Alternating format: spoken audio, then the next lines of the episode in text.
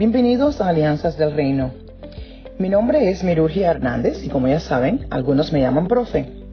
Hoy tenemos la palabra del día una vez más desde Génesis.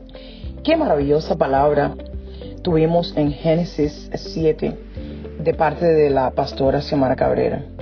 Qué maravilla. Hoy vamos a continuar y les traigo un mensaje muy pero muy alentador. ¿Saben qué? Este mensaje se llama Después de la tormenta. Siempre decimos que después de la tormenta llega la calma. Y Génesis 8 nos demuestra que en efecto así es. En Génesis 8 podemos comprobar que nada, absolutamente nada dura para siempre. Sobre todo los momentos de decepción, los momentos difíciles los momentos de crisis no van a durar para siempre. ¿Por qué? Porque tenemos la promesa de Dios. Ahora vamos a analizar Génesis 8 para que veas cómo Dios te trae promesa y no va a permitir nunca que tu tormenta sea duradera. En Génesis 8.3 vemos como poco a poco las aguas se fueron retirando de la tierra. Quiere decir que todo esto que te abrumaba o en lo que estabas inundado se va, no se queda para siempre. Y dice la palabra poco a poco, nunca dijo la palabra de repente o de una vez. Así vemos en nuestra propia vida como a veces una situación parece ser eterna y poco a poco se va retirando, se va disipando, vamos saliendo de esa situación igual que las aguas en Génesis 8.3. En Génesis 8.6, después de 40 días, Noé abrió la ventana del arca. Fíjense que este número 40 Dios siempre lo utiliza, tanto como el número 7. El número 40 nos ayuda a comprender que ya se terminó el momento de prueba. Por lo general, al terminar una prueba extensa, ardua, un momento difícil, vemos el número 40 reflejado en la Biblia. Que cuando estés en momentos difíciles y veas que parece que nada tiene solución, cuenta los días, cuenta los días. Tal vez Dios ha permitido que ocurran ciertas cosas para que aprendas, que tengas una enseñanza y salgas victorioso y con nuevos bríos, con, con nuevas esperanzas y en una mejor situación. En Génesis 8:16, miren esto, la instrucción fue sal del arca, junto con tus hijos y tu esposa y tus nueras. Lo más importante que vemos en Noé es su disposición a obedecer paso por paso y al detalle las instrucciones de Dios. Nos preguntamos por qué salen las cosas bien o por qué no vemos el resultado que queremos, pero ¿es que estamos siguiendo las instrucciones de Dios paso a paso como lo hizo Noé? Es muy importante poder seguir las instrucciones. Dios siempre te habla, el Espíritu Santo que mora en ti te trae a tu corazón las instrucciones que Dios quiere que sigas. En Génesis 8:20, Noé construyó un altar por iniciativa propia. No vimos en ningún momento en la palabra que Dios le diera instrucciones a Noé de construir un altar. Sin embargo, vemos que Noé lo primero que hizo al salir del arca fue construir un altar por iniciativa propia y pasar ese momento con Dios y mostrarle agradecimiento. ¿Y tú has construido un altar para Dios?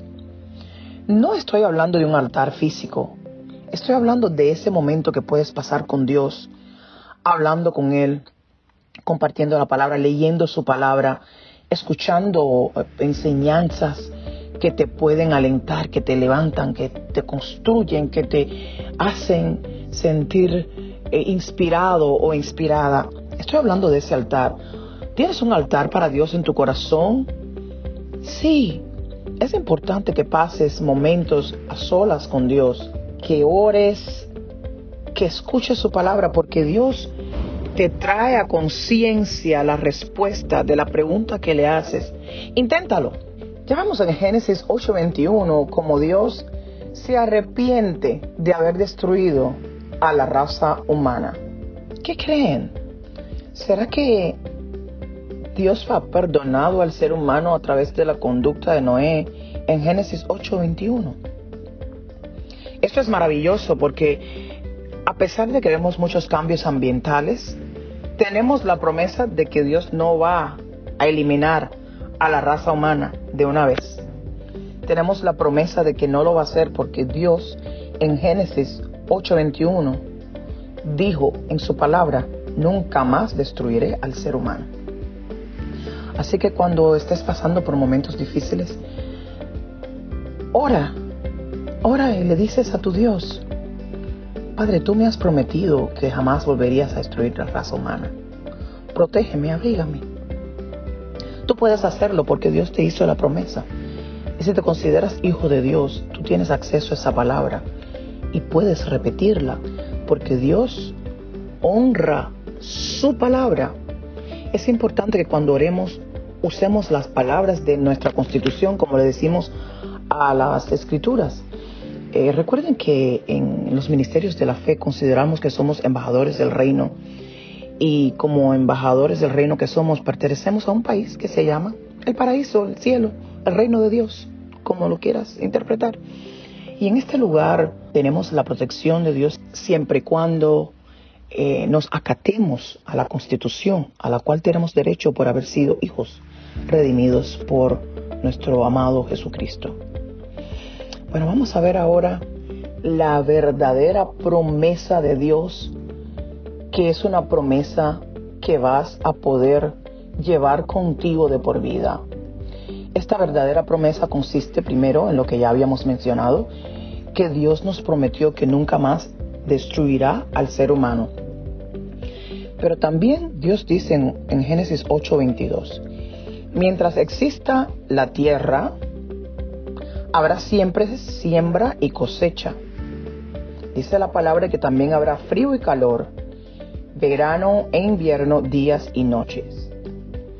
Vamos a ver qué quiso decirnos Dios con esto, porque esta promesa nos asegura de que saldremos victoriosos de cualquier situación que enfrentemos.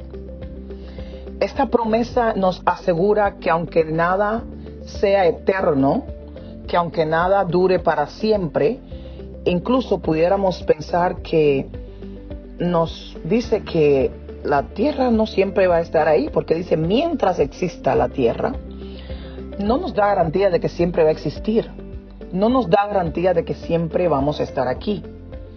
Pero aunque esto no sea permanente, habrá siempre siembra y cosecha. Tendremos semilla y recogeremos fruto. Esa es la garantía de Dios. Nos dice que habrá frío y calor porque pasarás por momentos diferentes en tu vida.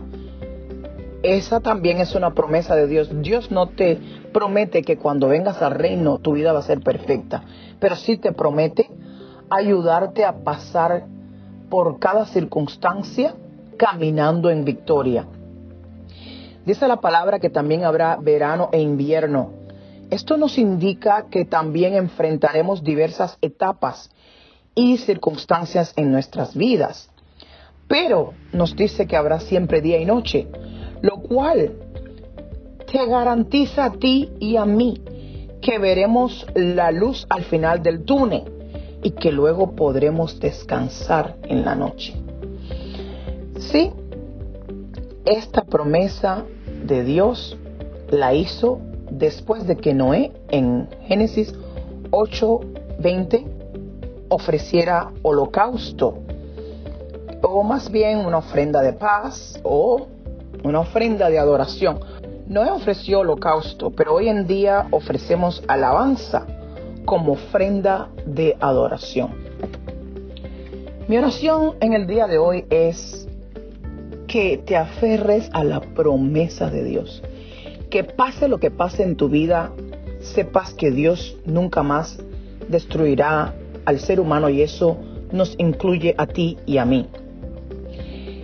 Te deseo que sepas que siempre vas a tener semilla y que recogerás fruto. Te deseo que aunque pases por circunstancias diferentes y momentos que no son agradables, que camines sujetado de la mano de Dios para que puedas caminar en victoria. Le pides a Dios que ordene tus pasos y nuestro Padre Celestial no te abandonará. Te lo ha prometido, nos lo ha prometido, que siempre veremos la luz al final del túnel y que podremos descansar. Esta escritura nos demuestra que después de la tormenta siempre llega la calma. Que seas bendecido, que seas bendecida.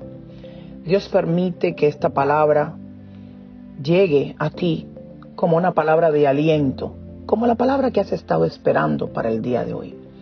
Esta ha sido la palabra del día desde Génesis 8. Mi nombre es Mirurgi Hernández y como ya saben, algunos me llaman profe. Estamos aquí en las Bahamas, en los Ministerios de la Fe de Bahamas, Bahamas Faith Ministries International. Cuando estés lista o cuando estés listo, solamente tienes que hablar con nosotros a través de la página de Facebook y te daremos la dirección para que vengas y adores con nosotros y escuches más de estas enseñanzas que hemos aprendido. Es un placer estar aquí con ustedes. Dios los bendiga tremendamente y les traiga calma a cada tormenta que puedan enfrentar en su vida. En el nombre de Jesús les deseo todo esto. Tengan un día bendecido.